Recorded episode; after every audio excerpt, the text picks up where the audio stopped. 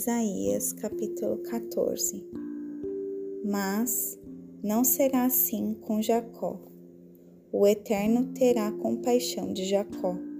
Mais uma vez, vai escolher Israel e estabelecê-lo na própria terra. Outros povos serão atraídos e se arriscarão com eles. Os povos com quem habitaram irão escoltá-los na sua volta para casa. E Israel fará deles escravos, homens e mulheres, na terra do Eterno, capturando os que os haviam capturado e dominando os que os tinham vencido. Quando o Eterno der tempo a vocês para se recuperarem do sofrimento, das dificuldades e da dura servidão que tiveram de suportar. Divirtam-se com esta sátira sobre o rei da Babilônia. Você acredita? O tirano se foi, a tirania acabou o Eterno quebrou o governo do ímpio, o poder do valentão, que surrou tanta gente. A implacável de crueldade marcou seu governo de violência, em que não faltava tortura e perseguição. E agora acabou. A terra está em paz e descansa. Agora todos podem gritar de alegria e cantar a plenos pulmões.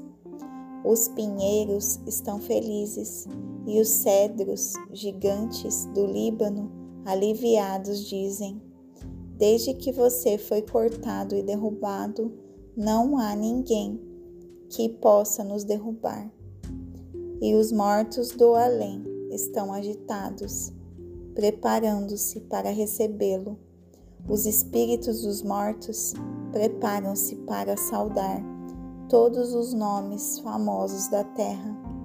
Todos os reis sepultados vão se levantar do trono com discursos bem ensaiados, convites reais para a morte. Agora você não é nada como nós. Sinta-se em casa conosco, os mortos. É para aí que sua polpa e a sua bela música a conduziu Babilônia para as câmaras subterrâneas e secretas, um enorme colchão de larvas para seu descanso e uma coberta de vermes para aquecê-la. Que tombo você levou, Babilônia, estrela d'alva, filha da alvorada? Decada de cara no chão, na lama do mundo inferior, está você, famosa por arrasar nações. Você disse a você mesma: Vou subir até o céu, estabelecer meu trono acima das estrelas de Deus. Vou liderar a assembleia dos anjos que se reúnem no santo monte Zafon Vou subir acima das nuvens e assumir o governo do universo. Mas nada disso conseguiu. Em vez de subir, você caiu. Caiu aonde estão os mortos. No Sheol, o lugar mais profundo do abismo. Todos vão arregalar os olhos, espantados. Será possível? Era esta que aterrorizava o mundo e seus reinos, que fez a terra uma paisagem lunar, arruinando as cidades e fazendo dos prisioneiros mortos em vida? Os outros reis tiveram um enterro decente, foram honrados com elogios fúnebres e postos no túmulo mas você será jogada num, numa valeta, como um cachorro sem dono, coberta de corpos em putrefação, de cadáveres de assassinados e indigentes. Seu cadáver será profanado, mutilado. Não haverá funeral, nem homenagem para você. Você deixou o país em ruínas, um legado de massacres. A descendência da sua vida pecaminosa nunca será mencionada. Esquecimento total.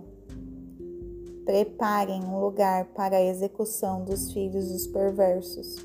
Eliminem a linhagem de seus pais. É inaceitável que eles tenham um só metro quadrado de terra, ou que profanem a superfície da terra com suas cidades. Eu vou interrogá-los. Decreto do Senhor dos Exércitos de Anjos. E arrancar da Babilônia seu nome e dos sobreviventes, filhos e netos. É decreto do Eterno. Vou transformá-la num pântano inútil e jogá-la ao porco espinho.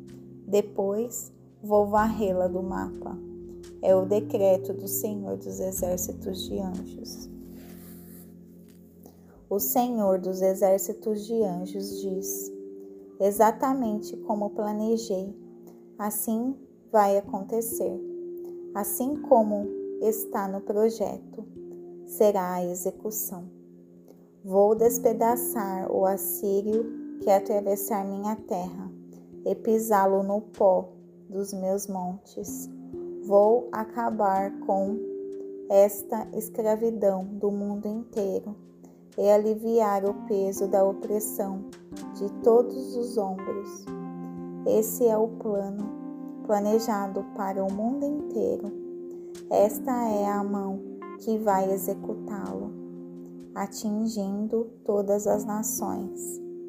O Senhor dos exércitos de anjos fez os planos quem pode frustrar esses planos? É dele a mão que se estendeu. Quem poderia afastá-la? No ano em que morreu o rei Acás, veio esta mensagem. Parem com isso, filisteus. É cedo demais para festejar a derrota do seu opressor. Dos espasmos da de morte.